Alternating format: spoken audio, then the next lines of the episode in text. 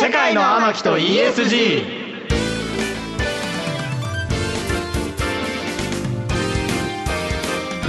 こんばんは。三人鬼と書いてミキ。ミキ幸太郎です。若手研究者をバックアップしている渡辺博です。二次元ボディの天木純です。世界の天木と ESG うん。この番組は SNS 総フォロワー数およそ500万を誇る天木潤さんのグローバル展開。世界の天木になることを目指し ESG を軸とした今必要なさまざまな知識や世界の見方、うん。この番組では天木の種と呼んでいますがよこちらを天木潤さんがリスナーのあなたと一緒に楽しく身につけていく番組です、うん。はい。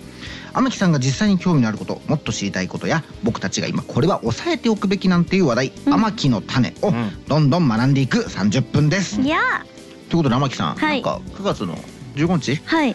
VTuber デビューしたということしました。ついに。反響ですか。反響ですね。やっぱ台湾に向けてやるっていうことだったんで、うん。うん。でもでも YouTube なんですよ。使う場所は、うん。だからその日本人の方がもしかしたら多くなっちゃったらって思ってたけど、うん。うんはいはいはい。やっぱコメントは台湾語で埋め尽くされててお会いに。ああいいね。あのちゃんから。本当に本当に、だからその台湾にターゲットに向けてやれてる感じがすごいしてます。へすごいで向こうで台湾で記事になったりとか、はいはいはいそのすごいもう話題になってはますね。あれこれ割と。世界に出ちゃいましたねそうこれは。で初配信終わった後そのチームの人たちも見てくれてて、あの私の VTuber を動かしてくださってる、なんかみんなテンション上がってくださって、うん。これマジで早々に台湾1位取れるかもみたいなね。気合がみんな入ってます。いいですちょっとなんか世界に出ちゃいましたよはい。これは。なんか来るべきとこに来た感じがするね。はい。世界の。なようやく。ようやくなんか広がっていく気がしました。いいところあれまだ VTuber の方は課金は始まっまだ始まってないです。うん。そうなんだ。はい。そこでまたねここからそうですね。でそれもあのどれくらいスパチャされるかですね。広告つくまでのそのなんだろう最初のスタートダッシュみたいなものが、うん。結構相当時間かかるって言われてたんですけど、うん。意外とももううもうそろそろもうすぐできそうだなさっていう。すがじゃないですか。感じです。スピーディーだよね。うん。スピーディーですね。一気にいっちゃいますよそう。で VTuber の方のファンの方はやっぱなんだろう応援していきたい応援していきたいっていううん感じですけど、私220万人ぐらいインスタフォロワーいるんですけど、うんやっぱインスタライブと、うん。VTuber でのライブの手応えが違いすぎて。あやっぱ違うんだ。なんかそうやっぱレスが欲しいとかがないんですよ VTuber 側はなるほどね。だからその分より頑張りたいと思うし、はいはいはい。なんなんだろうこの感じは。インスタライブで谷間が出てなかったらもう視聴者減っていくみたいな、うん。でもこの VTuber に関してはうん。絵は決まってるじゃないですか、うん。だからずーっと視聴者が一定なんですよ。意味が不明すぎるの。減るっていうことがなくてうん。意味が不明なんですよね、意味が不明。だからインスタとね VTuber が違うっていうのは面白いねそう本当インスタライブだと多分滞在時間3秒の人とかもいるんですけど、うん。VTuber は平均滞在時間40分とかなんですよ。あーずっとライブ聞い配信して。てんだね愛感じてる。愛しかないですよね。じゃあ愛に最近満たされてきてる。あその全然もう満たされてます。あら大丈夫じゃんじゃあ。はいあの別になんかいらないかなっていう。プライベート今は、はい。いいね。あ本当にもう仕事に熱中仕事は楽しいですいいねですね。というわけで世界の天木と ESG 今夜もお付き合いのほどどうぞ。よろしくお願いいたします。お願いします。お願いします。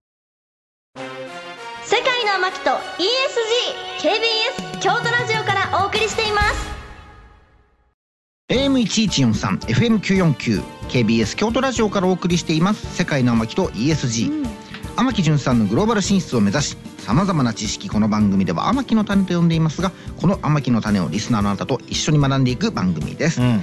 そしてさまざまな学びを進めるこの番組に欠かせない人物を紹介します、はい。哲学研究者の野村正樹先生です。よろしくお願いします。お願いしお願いします。ますいきます。早速ね一つ一つ目の天木の種、教えてください。たくさんのエンタメがある中歴史ある芸能はどうやって生き残ったらいいの？まあでもやっぱほら伝統先ほどのさ VTuber もさサクッと何百万人じゃないけどさ、うん。はい。まあ、効率はどうしても悪いじゃない？はい、うん。昔のほらまあまあまあテクノロジーができる前のね、うんうんあれでいらっしゃるしね、だって別にテレビを使うわけでもないしうん。確かに、なんだろうね。何がいいんだろうね。本当に。谷町文化なのかな？舞台はう今ん。確かに確かに。人がついてる手売り文化というかそうですね。そうですね確かに。それでもそれしちゃってるとなかなかね、はでもなんか一回なんかさほら大阪でさ文楽がちょっとほら予算を蹴られた削られたとかあったじゃん、だからさ一なんかなんていうかな。ほら受益者負担ってよく言うんだけどほら楽しむ側の人からもらったお金で回せていけないエンタメってやっぱどんどん増えてる、っそうですね。てなった時にでもほらなんていうの。でも伝統だから続けなきゃみたいなのもあるう中で、んだから組み合わせてね、あのこっちはお金もらわないけどそれで出てることを通じてうん。逆面でこうマネタイズするというかおうん。金を稼ぐみたいなのがやっぱ増えてる。なって感覚があります。出ねる側でね。出る側で、うん。確かにね。だからバレエとかそうだもんね、うん。ちっちゃい頃ね。ああうん。クラシックバレエ、うん。難しいよね。でもそれでさ公のお金を入れればいいってもんなのかっていうのもあるしね、うんそれはね。それってじゃあ無限にさ今後さなんかさ1万年後とかってなんかもうさうんなんかいろいろね守ってる伝統文化。多すぎだの1億種類みたいになっちゃうからね。いやいやいやキリがない話になっちゃうからね。確かに確かに。だからこれはどうやってだからできればねほら、はい。なんていうのその公のお金に頼らずに、うん。お客様からもなるとね、はい。やっていけていいのというこそうとでですね。なんかねいいアイデアがあると舞台にも。本当に本当に。はい。野村先生何かいいアイデアあるかもしれない教えて野村先生はい、もう、みきさんがピロッとすごく深くていいことをおっしゃってたんですけど、うん。伝統だからっておっしゃってたじゃないですか。うん。これね、そうなんですよ、結局。うん。うん。つまり、伝統は伝統があるから伝統としての価値があるっていうのうが、んうん。学問的にはトートロジー、同じ意味を繰り返してるみたいな。うん。うん。うん。例えば、馬から落馬ってほら、あの、馬と落馬の場で被ってるじゃない。はいはい頭痛が痛いとかね、そうそうそう。その上でご質問のどうやって生き残っていくのかって話なんです。うんはいこれはね、僕は伝統あるんだ、すごいんだぞ。とりあえず来て感じてみろっていうトーンで、お高く止まるしかないと思うんですよ。いやね逆にね逆にね確かにそうかもしれないですねだって、あの、今、特に京都とかにいると、まあ、何百年続いているお稽古事とか芸道とかあるわけじゃないですか。うんだから、あのやっぱり世界的に見て、日本の何百年も残っている文化とか、うん。いた千年寺とか精神性って本当に、なんていうか、想像できないぐらいすごいんですよね。うんうんうん。で今あの京都はじめ日本のいろんな伝統文化ってより多くの人に手軽に楽しんでもらおうっていうところに行ってるじゃないですか。う、ん。もちろんねあの手軽にリーチできるような例えばスーパー歌舞伎とかわかるわかる。をやりながら、あのバンド玉三郎さんみたいなあの、うん。えー、コみたいな世界もいるわけですけど、うん。これどっちもやるのはいいんですが、むしろお高く止まってすごい子なんだよってことをもっともっと打ち出していくべきだと思うんですよね。うん。そうそれを引き継ごうとか文化の価値を言語化しようっていう人自体が多分増えていかないんですよ。うん。うん確かに。って僕は思ってます。うん。一方でもさそれ難しいのがさじゃあ伝統じゃあ舞台系の芸能でさ、ううんまく残ってるのってさちょっと歌舞伎一人勝ち感があるじゃん。確かに。あれは場所もいいとこ劇場持っててずるいよねとかさなんていうの、うんうん。あとはまあ戦略的になんていうの？歌舞伎役者さんがドラマ出たりとかしてさ、ささっきの天木さんが言ったけど知ってる人の生で見たいとか感情とかさ、はい。いろいろやったけど結構ほらカテゴリーごとにはそんなにスターも多くなかったりさ、うん。結果なんていうのかな？そのまあじゃあ5つ10 5個か10個かそういうカテゴリーがあるとしたらさ今ちょっと歌舞伎がマーケット勝ちがちみたいなところある中でさ、うん。これとそのパイのまた食い合いがあるじゃんってなるとどうやって勝てばいいのかな？僕出国前にお能能のある流派のトップうん。とご一緒したことがあってううん。ん食事食べた後にあのお歌を披露してくださったんですよ、うん。小石さんが。へ人生有数レベルに感動してこれあのほん本当にすごくてですね、うん。あの表現力とかのレベルじゃなくてそもそも人間の体ってこれだけ響く声を出せるのかっていうところからなんですよ。そういう経験をされた方があんまりいないからやはい。っぱりあのそういうレベルであのいろんな人に知ってもらうんですがいろんな人の順序をつけるってことだと思うんですよね。うん。順序。それは順序。つまりどどの人にまずそういうなんかある種分かりやすいけれども真髄にちゃんと触れているようなことを伝えていくか。うんうん。お歌を聴くだけで感動するわけなんで僕なんかも。うん。多分みんな感動する。うんうんと YouTube でやっても多分伝わらないんですよ現場にいないと。うんうん。例えばその現場にどなたを呼ぶかっていう話でうん。うん波及力がある人たちに実際に体験してもらうっていうことをもっともっと増やしてもらうってことに尽きるんです、うんいやこれ難しいのがさほらなんていうの？じゃあ生で聞いたらすごいって言ってもさ生で聞けんのせいぜい何、50人100人じゃん問題があるじゃん、うん。ってなるとそのために場所も借りてになるけど、じゃあウルトラだったらめちゃめちゃでかいスピーカー置いたら何万人聞いてもらえるからそうなるとさなんていうの？チケットの売れる枚数も違うしさ、うん。なんていうのかな？やれ生の声が聞けて感動するからって10万払う人ってそんなに多くないと思うんですよ。うん。ってなるとさ結局はちゃんと持続可能にうん。お客さんからお金もらうって仕組みは作んなきゃいけないじゃん。だそれをどうやっていこうかなみたいな。あえっとですね多分こういうのは、いつも思ってるのは雰囲気論とか空気論だと思ってて。そうね。うん。うん。だから現場で実際に体験するとやっぱり違うんだってことをいかに、えー誰から言ってもらうかってことだと思うんですよ。確かにな。確かにですよ。音響とか音量とか全部いろいろ調整すれば限りなく近いものを作れるのだろうと思います。よ当然の話として、うん。うん。なんですがそれを窓なりの人間が表情とあのなんていうか発汗汗とかいろんなものを含めてその場で僕に対してやってるっていうところも含めての感動ではあるので。そうなのよ。うん。それってさちょっと自分が VIP にダイレクトにやってもらったっていう喜びはあるじゃん。そうですね。そういう文脈も含めてだと思います。まさに、うん。でもそうなるとだからどっちかっていうとそれって切符を売るというか谷町を作る作業って感じなのかな？あーでも、えっと、谷町を作る谷町になってくれるかどうかは結果論だと思うんですが、うんううん。んね人間体一つですし時間は限られているので、うん。それで何十億人にダイレクトにやるっていうのは難しいと思いますが、うんうん京都で伝統文化伝統工芸、まあ、酒造さんとかも含めてですね、ものすごくお金とか人を集めることのリテラシーが低いんですよ。うんそうだねそうだね。ううんん。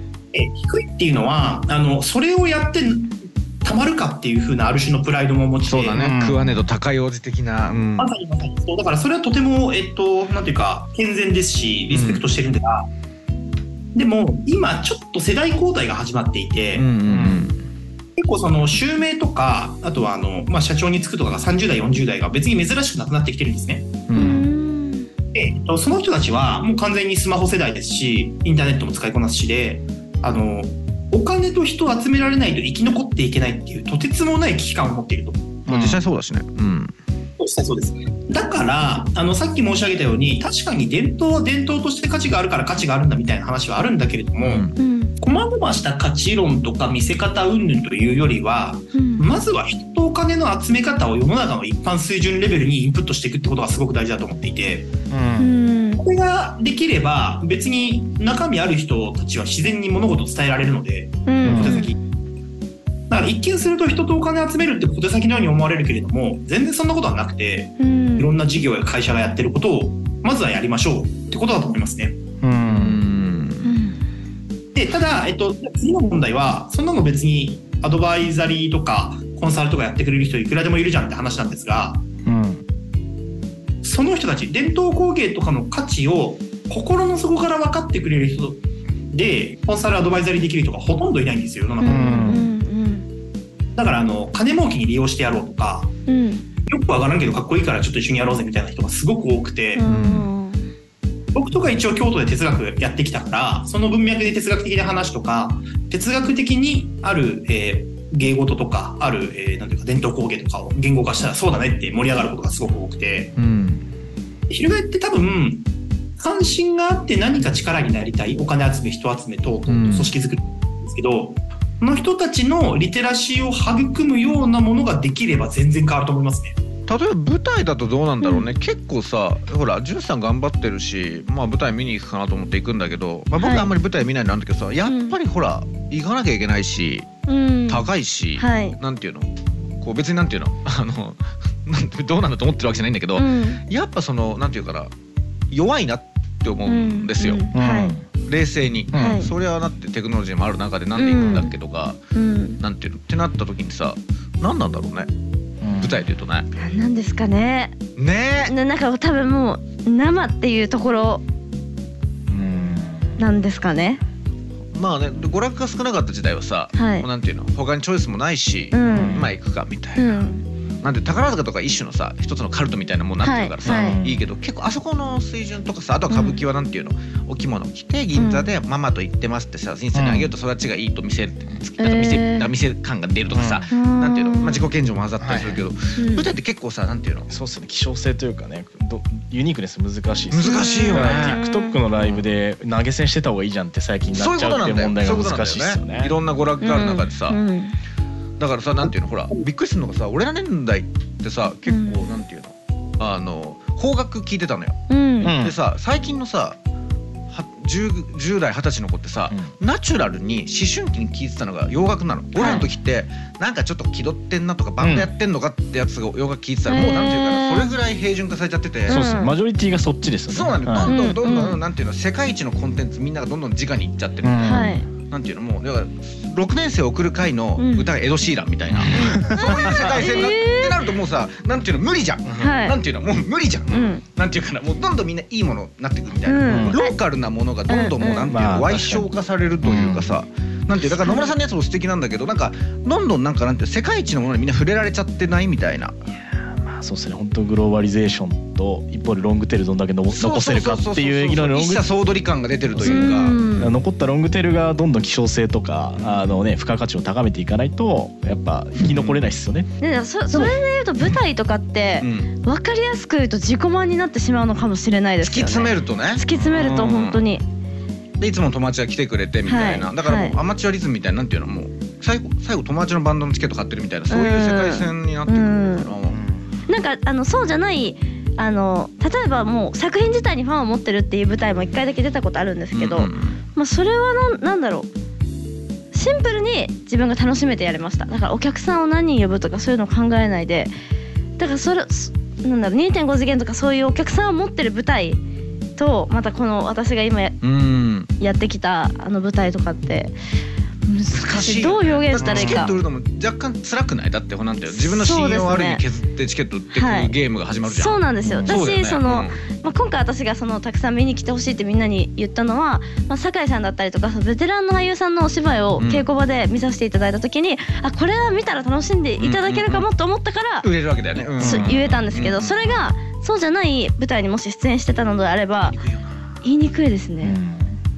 いや難しいよな淘汰されてっちゃうよな。そうだからなんで呼べない人を言いにくいことをやってるんだっていう我に返ることもあるし、うんうんうんうん。難しいよな。まあ伝統っていうかまあなんていうのそういう今っぽくないというかね。そうなんですよ。うん。となった時にやっぱ一周回って自己満かもって思っちゃう自分もいるっていう。な難しいよな。難しいですね。生き残っていく感じいやでも多分僕ハーバード来ても感じますけど、うん。うんあの日本の伝統文化へのリスペクトってものすごく高いのでびっくりするぐらいに、うんうんむしろ日本社会が日本の伝統芸能とか伝統文化とかを軽視しているという方が僕は妥当な評価な気がしていてでこれはもうあのインバウンドを含めてハウツーリーチハウツーとあとプライシングの話なんで値付け、でもちろんその日本の中では、えーなんというかファストコンテンツ消費の人割合が増えていくのかもしれませんが極論言うともちろん単価を上げて分かってくれる人にもっとリーチしてお高く保っていくっていう冒頭の話に戻ってくるんだと思うので。そのマーケティングが難しいんだよな、いや結構ほらその商売してたから分かっちゃうんだけどね、うん。いざお金をばっつり払う人ってめちゃくちゃ少なくてなんか、なんていうの？古いものをリスペクトするって野村さんも言ったさ古いものをリスペクトしないとなけしからんみたいな風潮ってあるじゃん。だからあーなんか「いつなんとか」みたいな感じでこう言うんだけど本当にこの人たち金払うのかなみたいなとこはちょっとあったりもして、うん。まあ、だから難しいねだからね。続けだから最後は何なんだろうね。どうやったら。いやまあ仕組みなんでしょうね。舞台は仕組み作りづらいです宝塚ってやっぱりその親子継承するじゃないですか、うん。あれって結構やっぱいい仕組みだし、うん。で多分歌舞伎とかさらにそれのうん。強化な仕組みがあってっていうまあなんか普通のビジネスっぽい解釈になっちゃいますけどなんか劇ってねやっぱりその皆さんやりたいからやることも多いので、なんかそこの中でこう連鎖的な仕組みを作るとか、うん。まあ伝統っていうのは時系列ってつながってるってことなんで、時系列つながってその仕組みでお金をなんですかねまあ価値に対する対価としてお支払いいただくって相当難しいよなっていうのが、まあ、集約されてるのは結構劇舞台なのかな？う舞台辛いよな。んか人気ビジネスって結構さなんていうのかな、ほら谷町で稼ぐかチケットで稼ぐかみたいなとこあるんだけどさ、うん。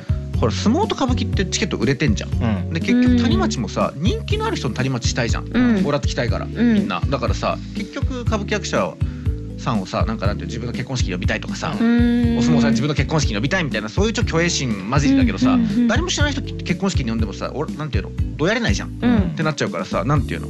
本当にお好きですねみたいな方に責めるしかうん。ないのかな、一部のそういうの以外はね。そうなん。うん難しい。うん。でもまあ最後はどうしていくといいんだろうな。なんだろね。う でも好きなんだから続けたいもんね。そうですね。でもそうなるとでもそっか。私はあのもともと舞台をずっとやりたいっていうわけではなかったんで機会がああってやらせていただいてるだけだったので。まあでもせっかくなのね。でも見に行くのはめっちゃ好きなんですよ。ううん。でもやっぱなんだろうね。実際に自分が人気になって生で見たいと思わせられる人になるっていうしかないのかな、うん世界の中には。難しい。すいませんなんか難しいところで。いやもう本当に一周回ってきてやっぱ VTuber でどうなるかっていうのをちょっと見ていきたいですよ。あでも確かに確かに僕自身は幼少期から剣道やってる剣道家なのでうん。あの80歳のおじいさんに僕が毎日朝6時から夜の11時とかまで練習してももう本当に秒で負けるみたいなことをずっと経験してきて、うんうんだから多分例えばこれは剣道でいうと心と体が1個である心身一如と言われる境地ですけど、っていうことが体感で1個あるだけでアナロジー的に他の伝統芸能なのか伝統工芸なのかにもあるはずだっていう風な期待値が全然違うはずで。ううん。んだからそこが難しいね。エンタメだからつまんなかったら終わっちゃうんだよな。そこなんだな。難しいね。うんでだから少なくともあの1個の個体が到達しうる極限の、まあ、極地みたいなところを垣間見たことがあるかないかは結構大きな分岐うん。でこれを、えーまあ義務教育なのか高等教育なのかもしくは地域社会のレベルなのかでもし垣間見る機会を提供できるのであればガラッと変わるはずなんですよね。うんうんなるほどな。やっぱりなんとなくチケット取れたからとかなんとなく有名人だから行くのではなくてうんこれだけ長く続いていると。これだけいろいろ言われているものには何か人間の極限の何か価値なのかが体現されているはずだっていうところを心の底で少しでも信じられてるかどうか。うん。僕の時でもだって別にね全国大会優勝したわけでもなくて、まあ、一応全国で頑張ってましたがそれでももう、ね、高校の何年生かで辞めてるようなレベルの人間でも思えてるので多分ちゃんと設計すればいいし本当はそういうものを小手先とか表面じゃなくて伝えていくのが、まあ、あの社会的な教育というか義務教育だとかそういうので、ね、やるべきことな気もしますけどね。うん。うん難しいね。まあでも簡単じゃないということは非常にわかりますな、なるほど。では野村先生今夜も勉強になりました。ありがとうございました。ありがとうございました。野村先生とはここでお別れです。また来週もよろしくお願いしおます。願いします KBS 京都ラジオからお送りしています。世界の牧と ESG まだまだ続きます。引き続きお楽しみください。世界の牧と ESGFM94.9AM1143 AM1143 AM1143 FM949 KBS 京都ラジオからお送りしてきました世界の天木と ESG あっという間にエンディングです。ああ早いですね、今日の天木の種。はい。ねなんかいろいろエンタメやってるとね、うん。なんか栄枯盛衰ある中で、うん。せっかくならねほら頑張ってこられたわけだから、うん。いいよねっていうのリアルやってればいいなと思ったけど難しいね。難しい。うん。うん。すげえもんな。いやすごいですけどウルトラのスピーねカーすげえもんな。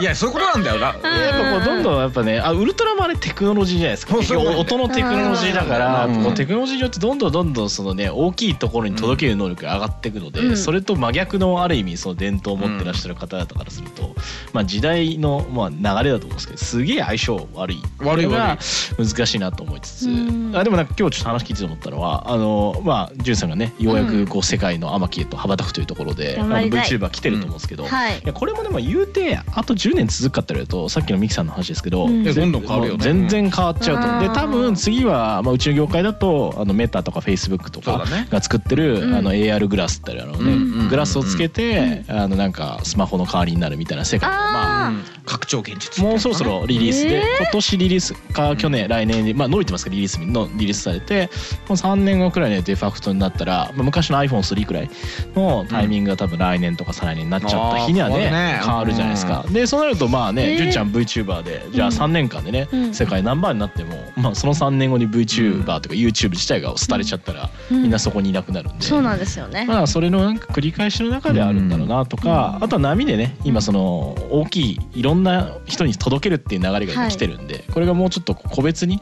うん。そのそれぞれに合った、えーエンタメとか芸能を届けるような、まあ、プラットフォームができたら、うん。もしかしたらあーなんですかねあの歌舞伎とかあー、まあ、宝塚の場をバーチャル世界の中で体験するとかへのー。のをねバーチャルの世界で体験するとかも出てくるかもしれないんで、まあ、ワンチャンここからまた戻ってくるっていうのも一方でテクノの力ではあるのかなと思ったので、うん。そういうのやりたいなとちょっと思いましたね話を聞いて。なんでも一方でさ歌舞伎みんなわざわざあれではみなそうだよね。普通に行きそうじゃない？お着物を着て歌舞伎座行うん。って、あでも前後であんそれこそ食べてみたいなそうじゃん。それで言うとまあいさっき野村さんが言ってた1回目のそのライトの体験を、うん。まあ、例えばあーなんですかねヘッドマウントディスプレイつけて音と触覚の再現が最近すごいのでそれをまあなんかさっきの声の話じゃないですけど、うん。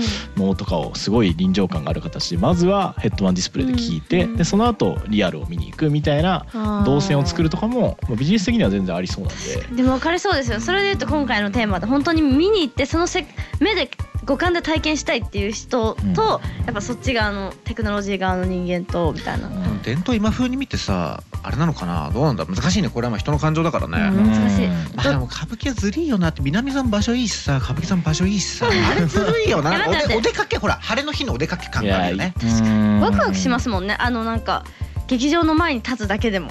うん。そういうことね。晴れの晴れ感があるよね、はいはい。ある。世界の天気はどうしたらいいんでしょう？世界の天気はもう波に乗るしかない。とりあえず今 VTuber に乗ってもしね VTuber が廃れたらまたそれで新しい時代に乗っかって。そうだよね。うん乗っかり続けないとダメだよね。新しいものはある意味伝統じゃないからね。そうですね。なるほどな。だから世界の天気は常に世界の波に乗り続けるということ。更新していきたいですそういうことでいきねましょう。テクノロジーにもちゃんとねなる。とはい番組ではあなたからの感想や天城順にこんな天城の種を学んでほしいなどたくさんのメールをお待ちしていますメールアドレスは amaki.kbs.